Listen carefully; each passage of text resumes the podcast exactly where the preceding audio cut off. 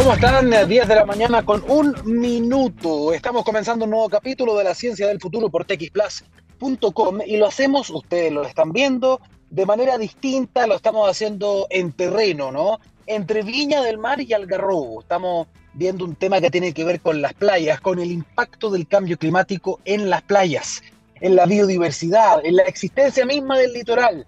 Bien, dicho eso, una pequeña reflexión para ponerlos al día respecto de una agenda muy relevante, que es la agenda de la acción climática.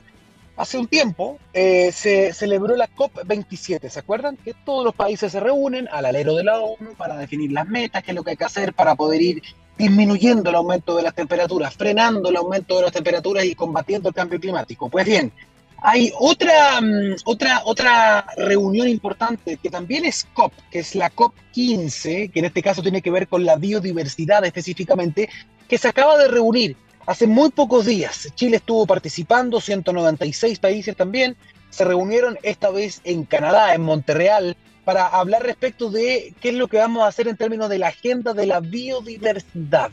¿Cómo dejamos de castigar al planeta? Ya no en lo que tiene que ver directamente con el aumento de las temperaturas, sino que cómo vamos protegiendo eh, ecosistemas, cómo vamos protegiendo la biodiversidad de los ecosistemas que hacen posible la vida en este planeta. Y se ha llegado a una conclusión, ya a un acuerdo. Interesante esto, porque estos son consensos del 100%. Aquí no puede haber personas que digan sí, que no, no. Tiene que haber consenso completo para llegar a un acuerdo. Y el acuerdo de la COP15, de la COP de la biodiversidad que se celebró en Canadá, fue espectacular al menos en el papel. ¿Qué es lo que, es lo que acordaron? La protección de un tercio del planeta, de un 30% del planeta para el 2030. O sea, el 30 va a ser la cifra simbólica. Estamos hablando de un 30% de áreas marinas protegidas, estamos hablando de un 30% de la tierra continental también protegida. Esto es mucho, ¿ah? Y es la verdad una bocanada de aire fresco y de esperanza también, de luz al final del túnel, si se considera que no hace mucho tiempo atrás, este mismo año, se celebró algo así como la Convención de los Océanos, se quería buscar esta misma cifra, el 30%, no se logró ni cerca un acuerdo como ese. Sin embargo, en esta oportunidad, con 196 países reunidos, se logró hablar de este marco, un 30% del planeta, de los ecosistemas del planeta con un, algún tipo de protección. ¿Para qué? Para que los ecosistemas puedan regenerarse también, entendiendo lo vital que son los ecosistemas en estos equilibrios, ¿no? Para que podamos volver de a poco a la, normalidad. Ese fue el eh, resumen o el resultado de esta reunión en la que estuvo participando además Chile, la ministra de Medio Ambiente Maisa Rojas, tuvo también una participación eh, destacada en, en nuestro país. Ahora, la realidad es que en Chile no existe una entidad que se preocupe de la protección de la biodiversidad o de los ecosistemas. Eso vamos a tener que ver algún tipo de, bajada para, plasmar estos acuerdos en algo concreto. Eh, decir además que en Chile tenemos áreas protegidas importantes, sobre todo a nivel eh, costera. Por ejemplo, en Chile un tenemos un 22% del área, del área terrestre que está protegida y un 42%, por ejemplo, de la zona económica exclusiva tiene algún nivel de protección. Pero estamos todavía lejos de esto. Y para darle forma, para que cada país le dé forma a lo que tienen que aportar para llegar a este 30% del total del planeta protegido, vamos a tener que ver alguna bajada en leyes, vamos a tener que ver algunas iniciativas donde la acción privada, público-privada, va a ser muy importante. Por lo tanto, atención con esto, pero eh, fue un buen resultado, un resultado que no se estaba esperando, no se esperaba que hubiese acuerdo de todas las partes respecto de proteger un 30% del planeta, no para el 2100, para el 2030, chiquillos, esto es mañana, estamos a 2022, estamos ya al borde del 2023, el 2030 es mañana. Por lo tanto, si logramos proteger ese 30%, eso podría ayudar también a darnos un gran aliado para ir disminuyendo las temperaturas del planeta. Así que es una muy buena noticia, aparentemente está generándose más conciencia. Vamos a ver si lo que se firma después tiene un correlato también en la realidad, pero es una gran noticia. Tenemos que cuidar la diversidad, la biodiversidad, los ecosistemas, los ecosistemas, los servicios ecosistémicos además que van prestando todos estos ecosistemas.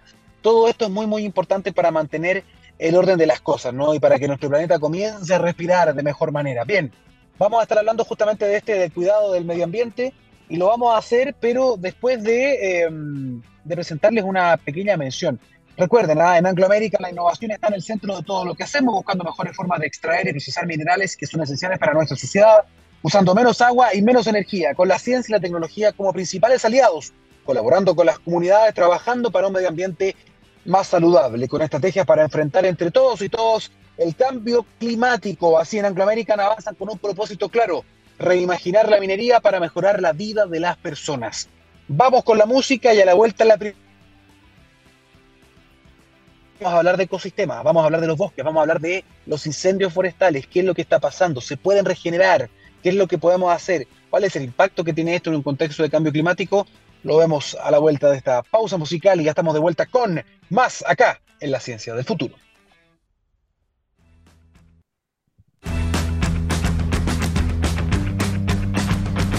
Bien, 10 eh, de la mañana con 11 minutos, estamos de vuelta en eh, la ciencia del futuro y queremos hablar ahora de un tema bastante contingente y tiene que ver con la temporada de incendios, con los incendios forestales que ya están arrasando muchas hectáreas de nuestro país, eh, sobre todo acá en la zona centro, la zona centro-norte también que se ve bastante afectada en esta época del año, estamos en plena temporada y a pesar de todos los preparativos que ha habido, que el ministerio, el gobierno se ha preparado, la verdad están todos los medios disponibles para poder combatir, la verdad es que estos, estos incendios ocurren y ocurren siempre en esta época del año y van a ser cada vez más comunes según muchos modelos, pero no es. Y atención con esto, porque en todas partes cuando hablan del cambio climático dicen un aumento de, la, de mayor frecuencia de eventos extremos y mencionan también los incendios forestales, pero ojo, no es que el incendio forestal sea algo como combustión natural, espontánea y que por culpa del aumento de las temperaturas hay más incendios. La mayor parte, si no el 99% de los incendios tienen un factor humano. Eso, es que, eso tiene que quedar muy claro, tiene que ver con nosotros. Dicho eso, queremos explicar todos los conceptos que rondan en torno a este fenómeno y por eso estamos en contacto, ya estamos conectados con Álvaro Promis, él es experto en restauración de bosques, académico además de la Facultad de Ciencias Forestales y Conservación de la Naturaleza de la Universidad de Chile. Álvaro, bienvenido a la Ciencia del Futuro, ¿cómo está? Buenos días. Bien, buenos días, muchas gracias por la invitación. Eh, espero poder dar algunas eh, luces, respuestas, ideas quizás y discutir sobre estos temas. Sin duda alguna. Álvaro, cuéntanos un poquitito, hay un concepto que, siempre aparece, sobre todo acá en los medios, ¿no? nosotros lo hablamos harto, cuando es la temporada de incendios, que cada vez lamentablemente dura más y es más dura además, es más, es más terrible. Eh, hablamos del famoso 30-30-30, ¿no? Eh, y este eh, entiendo que es un concepto que no, sé si está estudiado o ha sido descrito, pero sirve mucho para, para hablar un poquito de las condiciones que hacen mucho más factible, ¿no? Que los incendios se propaguen además. Claro, eh, bueno, frente a ello, yo tampoco no, estudio directamente el comportamiento del fuego ni el manejo del fuego. Eh, hay otros eh, investigadores asociados a ellos. Pero claro, se habla de esto de que en la medida en que las, las temperaturas del aire sobrepasan los 30 grados Celsius, la humedad relativa del aire baja los 30% de humedad y las velocidades del viento se plantean de más eh, rápidas de 30 kilómetros por hora. Entonces, em, son momentos eh, espaciales eh, que, promueven o favorecen la ocurrencia de los incendios y posteriormente también su, su ¿cómo se llama? su eventual avance. aspectos que se han estado encontrando eh, o condiciones ambientales que se han estado encontrando en los últimos, en los últimos días en la zona, en esta zona donde están siendo afectadas por los incendios. Ahora, hay parte de esta ecuación que efectivamente sí tiene mucho que ver con lo que tú estudias, que tiene que ver con los bosques, ¿no? Eh, y decir además que el aumento de las temperaturas o el superar los 30 grados ya en estas olas de calor, que sí efectivamente son cada vez más frecuentes, van generando un, eh, un escenario que no es el más propicio. Ahora, cuando hablamos específicamente de los bosques, los incendios son una tremenda amenaza, ¿no? Que tienen que enfrentar los bosques cada cierto tiempo, todos los años, que han ido creciendo, que han habido cada vez más hectáreas afectadas también, eso es una realidad. Eh, pero esto se da en un contexto de baja humedad, de alta temperatura, pero también de, sequía. Y en esto sí que los bosques, y sobre todo los bosques acá en la zona central, se han visto súper afectados por esta situación ya con, con, los años, ¿no? Bosques que se veían siempre verdes en una época del año, ya está mucho más café, es decir, ha habido una afectación sobre todo de ciertas especies, me imagino, producto de este contexto. Claro, mira, con el tiempo, al final, ¿qué, va produciendo esto de, la, de, estas sequías o eh, eh, eh aumento o, disminuciones de los contenidos hídricos, eh, contenidos tanto en el suelo como también en, en, las mismas plantas. Aumenta la capacidad de, o la probabilidad de ignición de, de, la biomasa. Esa biomasa que se mantiene entonces más seca o quizás con un menor contenido hídrico al momento de ser afectada por el calor del del fuego y eh, por el fuego propiamente tal, entonces se quema más rápido y, eh, eso posibilita que eh, el incendio pueda al mismo tiempo con las velocidades del viento y con la mantención o contención de estas humedades relativas muy bajas, que, se pueda propagar en forma más rápida. esto, esto al mismo tiempo está influido quizás por acciones o posibilidades de, que el, territorio se fragmenta. Al estar muy fragmentado, cuando tenemos un bosque continuo, un bosque muy continuo, eh, eh, las temperaturas del aire en el interior del bosque o las humedades del aire al interior del bosque son totalmente diferentes a las zonas externas. Entonces, si las temperaturas afuera pueden ser de más de 30 grados Celsius, dentro del bosque esas temperaturas van a ser o quizás pueden llegar a ser de 20 o de 15 grados Celsius. ¿Tanta la diferencia? Puede ser. Eh, en la medida en que te aumenta, en la medida en que te incorporas dentro del bosque eh, y te alejas del borde, eh, la sensación térmica y, disminuye de tal manera que muchas veces a nosotros nos, nos da la sensación de estar en una condición muy fría y nos tenemos que abrigar muchas veces.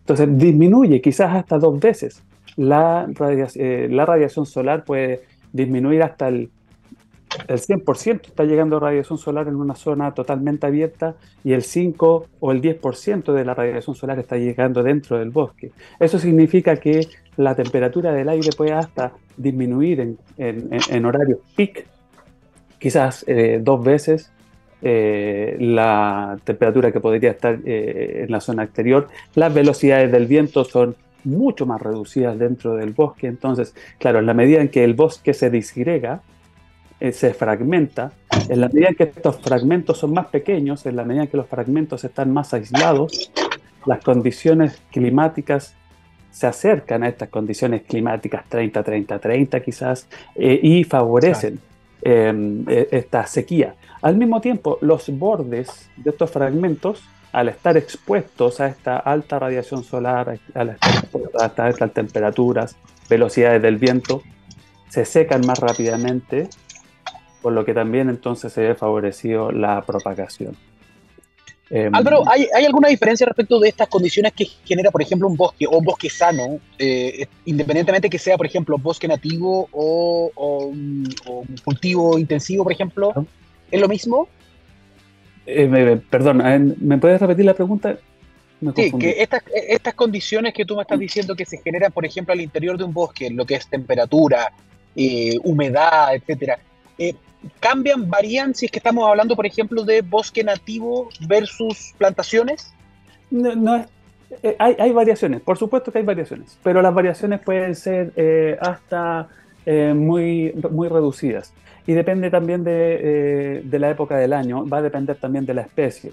Em, eh, claro, eh, en, a ver, bosques, bajo bosque plantado, bosques de plantaciones de pino o de eucaliptus, en las épocas de verano, producto de la alta em, eh, transpiración que presentan estas especies seguramente es más seco el interior y las temperaturas pueden ser un poco más altas que la de un bosque caducifolio o de bosques de esclerófilos de preumo de quillay.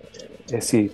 Ahora, en la medida en que cambia ciertas, ciertos tipos de especies que transpiran más o ciertos tipos de especies que eh, eh, tienen un follaje un poco más abierto, eh, las características, por supuesto, van cambiando y se hace más húmedo o se hace un poco más seco.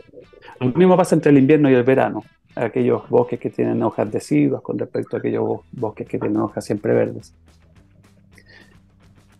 Sí, hay, pero, la, diferencia no es tan alta. Pero la diferencia no es tan alta. Es mucho, es mucho, mucho más, eh, eh, es mucho más eh, favorable la condición climática dentro de una situación arbolada que en un contexto de matorral o pastizal o campo agrícola que está expuesto a la radiación solar y a las velocidades del viento, etcétera. Entiendo. Oye, eh, hablando del tema de los incendios, el otro día estaba viendo unos, videos bien ilustrativos y además muy bonitos respecto de la capacidad que tienen los bosques y que a veces quizá uno no entiende porque no lo estudia ni lo subestima, de regenerarse, por ejemplo, tras un impacto tan devastador como puede ser un incendio. Eh, mostraban videos como estos timelapse de cámaras que quedan grabando durante días, semanas, meses. Eh, y entiendo que está más o menos estudiado cuánto se demora, por ejemplo, un bosque en recuperarse después de un incendio, por ejemplo, pero al menos en la primera capa vegetal mostraban cómo eh, iba reverdeciendo rápidamente. Si tú le dabas la oportunidad en el fondo de volver a crecer, podía recuperarse. Me imagino que eso en Chile sí está estudiado, porque aquí hemos tenido una enorme cantidad de incendios forestales. En el fondo, ¿cuánto más o menos toma para, para un bosque regenerarse? Que es una pregunta yo creo que es bien interesante más o menos. ¿Cuánto será esa estimación? Sí, eh, es interesante. Yo no he visto esos videos, me encantaría poder verlos. Eh, eh, no, no, no tenía esa oportunidad. Oye, la, la, pregunta es súper importante porque aquí, claro, lo que nosotros tenemos como bosque está conformado por especies y estructuras. Tienen, tienes árboles, eh, o estructuras arbóreas, puedes tener estructuras, eh, estoy hablando de hábitos, formas de crecimiento más de arbustos o plantas eh, herbáceas. Entonces tienes muchos tipos de especies que conforman un bosque y estas van cambiando con el tiempo. Desde un, por ejemplo, por decirte, un bosque de quillay o un bosque de, de estos, de bosque esclerófilo que tú conoces en la zona central, eh, los árboles, para que tengan una característica de fisionómica de estructura de bosque, pueden haber demorado 30 a 50 años en construirse eh, eh, físicamente. Em, lo que muchas veces nosotros podemos ver hoy día son matorrales o formas arbustivas que fueron afectadas por algún tipo de quema o incendio en el pasado. Entonces, estos árboles Muchos de ellos, en general gran parte de las especies arbóreas en Chile, tienen la capacidad de regenerar eh, desde la base del árbol, eh, reiterarse vegetativamente, porque el árbol no muere completamente en el momento en que fue afectado por el fuego y reitera, como cuando cortas, por ejemplo, un rosal que es capaz de nuevamente de ir formando eh, brotes. Entonces, o parte de estas ramas quedan en contacto con el suelo, o parte del árbol no, se vio totalmente destruido al momento de caer, por ejemplo, queda en contacto con el suelo y se produce una reiteración.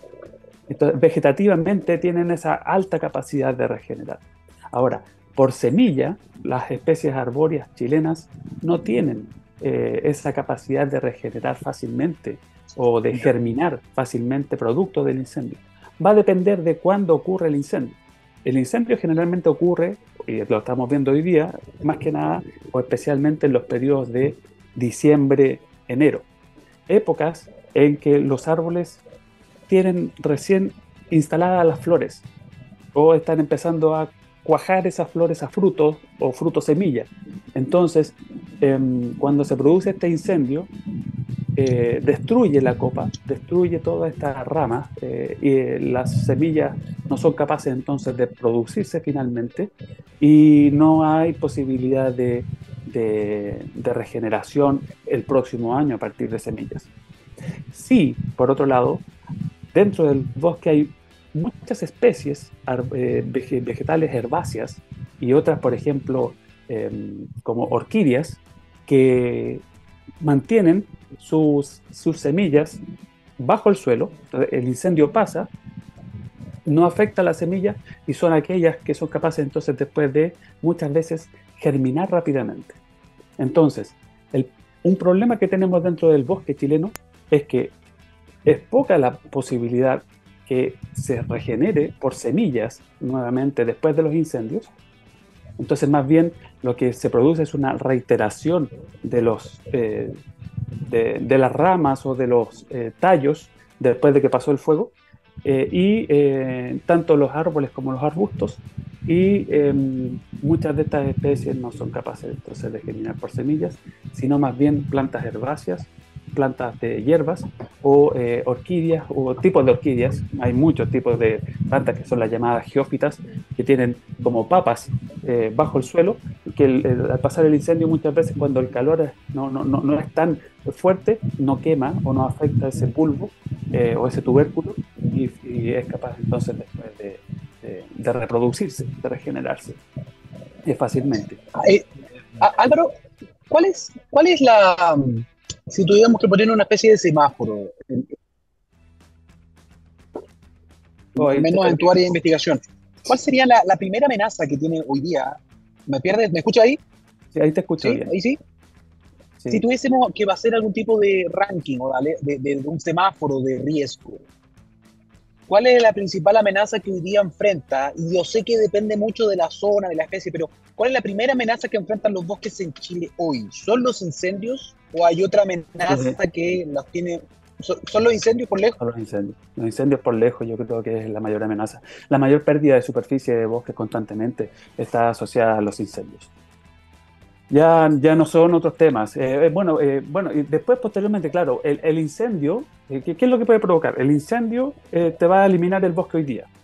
Pero si dejamos que eso se mantenga en forma natural, el bosque se debería recuperar porque tiene la capacidad de, restaurarse en forma, en forma natural, de, recuperar su eh, condición que tenía antiguamente. Es cosa de, es cosa de ver las áreas, eh, de ir a las reservas nacionales o de ir a los parques nacionales de Chile.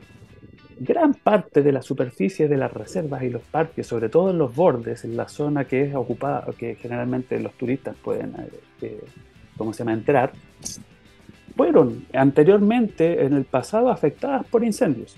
Y hoy día, claro, porque se construyó una reserva o se construyó un parque, se limitó eh, el actuar de las personas, eso se volvió a recuperar. Se ha demorado 30, se ha demorado 50, se ha demorado 70 años, pero se ha recuperado.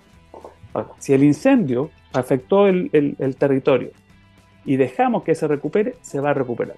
Ahora, si el incendio se volvió a ocupar, se volvió a producir otro incendio, se volvió a producir otro incendio, se volvió a producir otro incendio, y no hay semillas que se puedan instalar eh, o eh, cambió el uso del suelo, el propietario eh, introdujo ganado, aumentó la cantidad de conejos o liebres, disminuyeron los animales que depositan semillas después del momento de comérselas, o se hizo un proyecto inmobiliario que está pasando eh, después de los incendios, ese, terreno ya no se recupera para una función de bosque, se pierde. yo creo el incendio es lo más importante, claro, es el, factor más importante, pero después viene, bueno, nosotros como propietarios, ¿qué vamos a hacer sobre ese territorio o qué, hacia qué lo conducimos ese territorio? Si lo dejamos, se va a recuperar. Si lo ocupamos y lo podemos transformar, se puede cambiar a otro tipo de uso.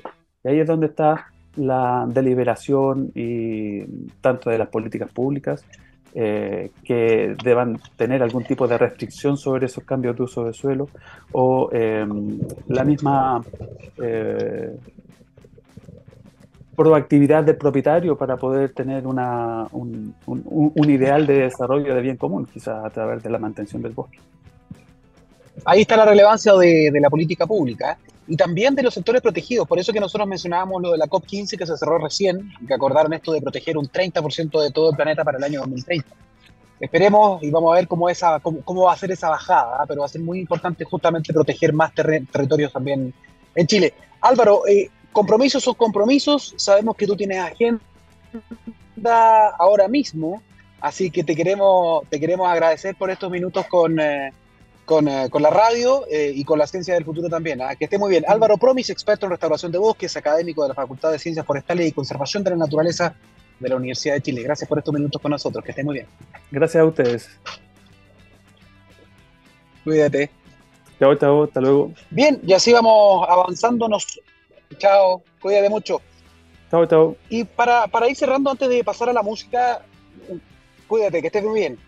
Eh, un dato, ¿ah? y esto es cierto, tuvimos algo de lluvia y un poco de nieve en Santiago, sí, pero esta noticia no va a borrar más de una década de, déficit de precipitaciones. No hay que relajarse, aún estamos viviendo una dura sequía. Para seguir teniendo agua hay que usarla de forma eficiente, por ejemplo, tomar duchas cortas.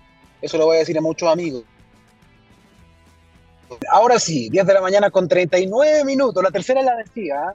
Estaba comentando justamente antes de irnos a la pausa que no hay que confiarse por las lluvias, por la nieve que tuvimos este año 2022, que sin duda son un alivio, son una buena noticia, pero no borran más de una década de déficit de precipitaciones y de sequía. Por lo tanto, no hay que relajarse todavía en una condición crítica. Y para seguir teniendo agua, hay que usarla de manera eficiente. Por ejemplo, tomar duchas cortas de no más de tres minutos. Hay que cuidar el agua, cada gota cuenta. Es el mensaje de Aguas Andinas. Dicho eso, y estamos todavía al aire, estamos viajando, por eso que se está moviendo la señal. Queremos tomar contacto, estamos viendo que ya está con nosotros nuestra próxima invitada, Carolina Reyes. Ella es gerente de abastecimiento de eh, Supply Chain Manager de Plantae Labs. Así que, Carolina, ¿cómo estás? Bienvenida a la Ciencia del Futuro. Hola, Daniel, muchas gracias. Oye, gracias por estar en contacto con nosotros. Y la verdad es que tenía muchas ganas de hablar contigo porque el tema que vamos a conversar se desprende mucho, se desprende mucho de lo que estábamos hablando antes y también del inicio de este programa que tenía que ver con zonas protegidas, con restauración, con regeneración. ¿Por qué? Porque ustedes están trabajando en un proyecto de reforestación que es monumental. O sea, no hay otra palabra para, para describirlo. En la región del Biobío, con una especie además que es maravillosa, que es el quillay. Así que por favor, Carolina, cuéntanos un poquito de qué se trata todo esto. Entiendo que es el plan más ambicioso que ha habido en Chile en toda la historia de reforestación de Quillay. Bueno, sí. Mm, bueno, nosotros somos una empresa de corte científico y, que está desarrollando soluciones en base a, especies naturales y una de ellas es el quillay. ¿ya? El quillay es una especie endémica de Chile, ¿ya? Y eh, tiene no solo un gran valor desde la parte farmacológica, de la parte eh, médica, sino que además tiene un, valor muy especial para la gente que vivimos en esta zona, el que ya es un árbol muy emblemático. Es un árbol que genera sombra, o es un árbol que genera eh, eh, miel, que tiene una flor, que tiene una capacidad de alimentar dos veces en el día las abejas entonces, eh, para nosotros trabajar con esta especie es un gran desafío. Es un gran desafío y en eso estamos trabajando.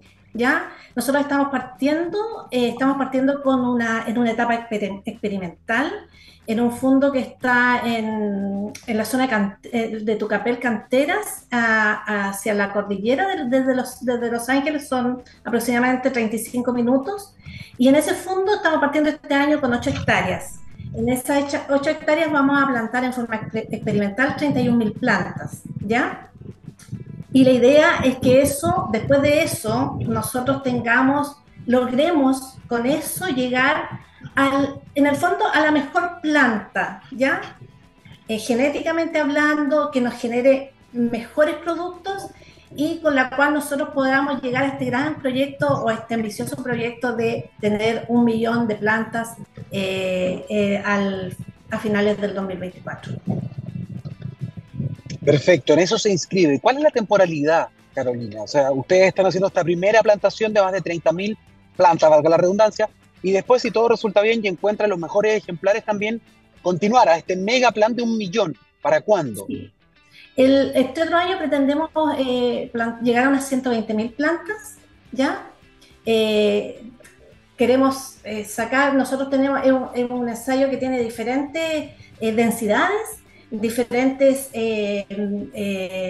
cantidades de riego, diferentes tipos de fertilizaciones, son árboles que están con un tratamiento de suelo de, de subsolado y de camellón, ¿ya? Entonces, una vez que nosotros tengamos el mejor, la mejor camita, digamos, o el mejor nido, que nos dé mejor resultado, vamos a tomar eso y lo vamos a expandir a unas 120.000 plantas el próximo año.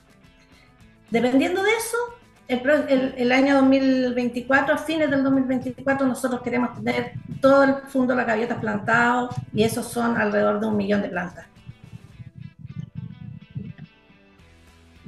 Bueno, a lo mejor las personas no lo saben además, pero el, árbol del quillay, además de todas las bondades que tú ya nos contaste, eh, en la pandemia se convirtió además en un árbol muy especial, porque hay una compañía acá en nuestro país además que es especialista en generar eh, un adyuvante que se utiliza con la corteza del quillay, que tiene saponinas, ¿no? Entonces estos son son temas que ayudan a generar una mejor respuesta del sistema inmunitario, es como un inmunomodulador.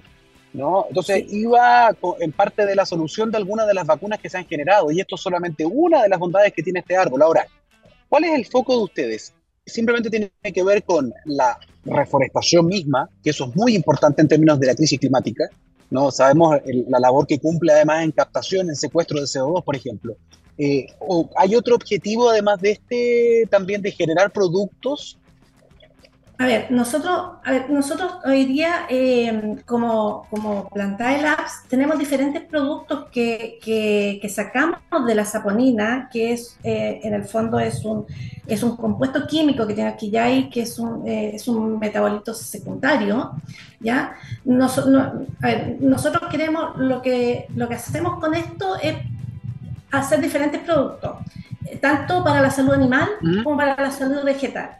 Entonces, para nosotros hoy día, para poder tener la materia prima, ¿qué es lo que hacemos? ¿Ya? Tenemos dos opciones.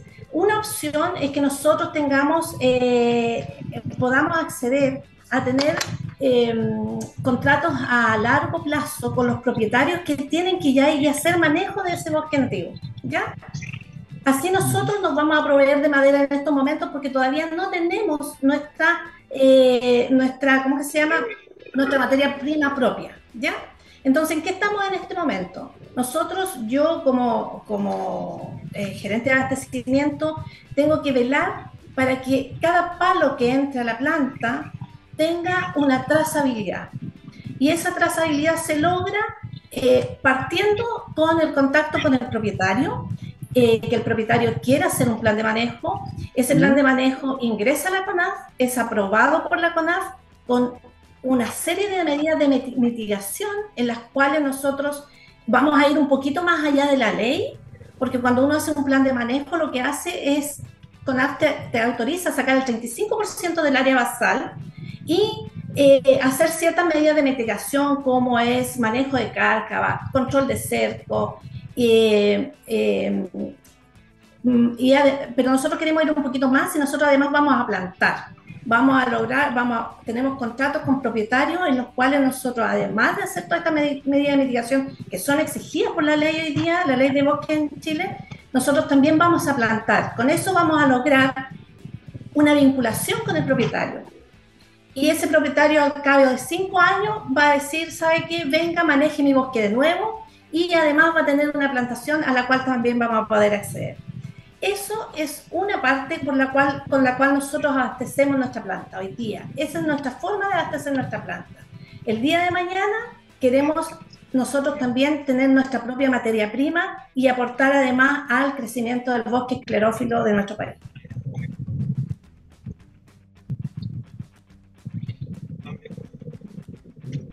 Que eso es muy, muy muy importante, pero además que como parte del proyecto que tiene, que tiene que ver con el hacer un monitoreo periódico que es distinto, que es único, se van a estar sacando un montón de datos también en el día, no sé si en el día a día, pero muy periódico, y eso también entiendo que es nuevo. Te perdí un poco. Sí, no, te, te decía yo que en el fondo mm, estaba leyendo que hay un sistema experimental de observación y monitoreo que también es distinto.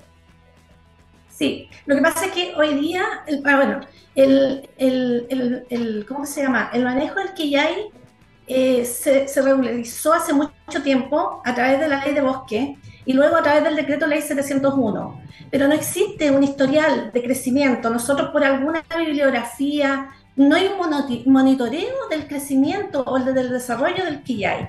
Hay algunas tesis hay algunas tesis que, nos entregan información, que nos dicen más o menos que crece 0,8 centímetros al año, que en diámetro, que crece entre 10 a 15 centímetros al año en altura, pero no tenemos un monitoreo real, porque en realidad en el fondo se ha usado, eh, se ha usado nomás, digamos. Y hoy día nosotros lo que queremos es que cada vez que nosotros intervengamos un bosque, con la aprobación de un plan de manejo de CONAF, nosotros podamos monitorear cuánto produce un bosque que ya hay ¿ya? Un bosque natural de Quillay.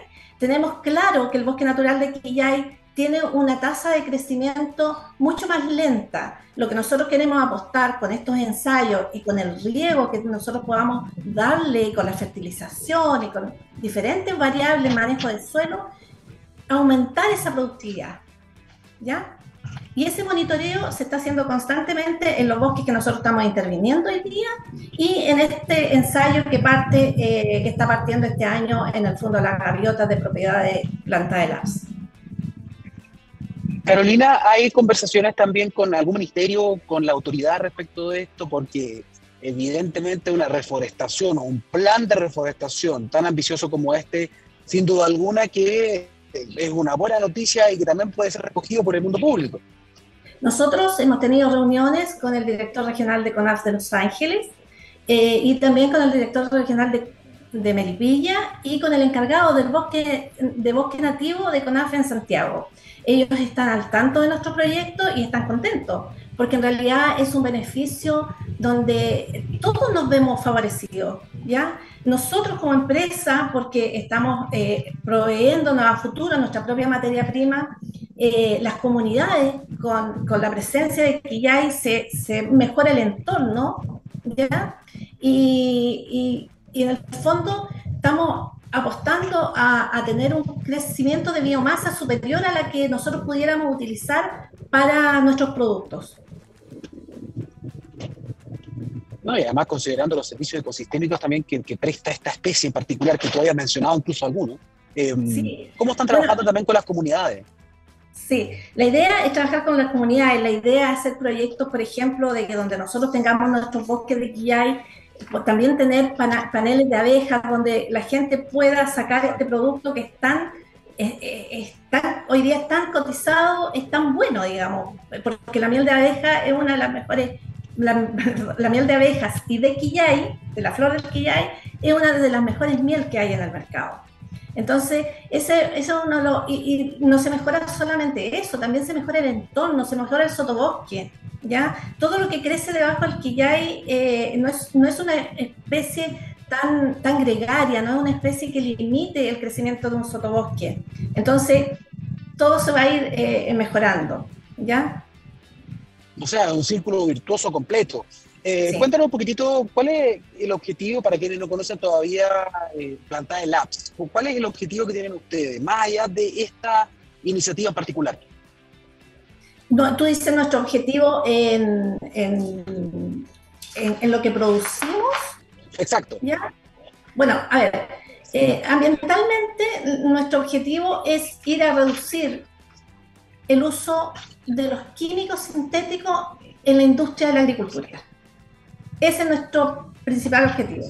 Porque hoy día existen productos probados y ya comercializados que tiene Plantada Labs que nos permiten hacer reemplazo de antibióticos y reemplazo, por ejemplo, de nematicidas en post cosecha.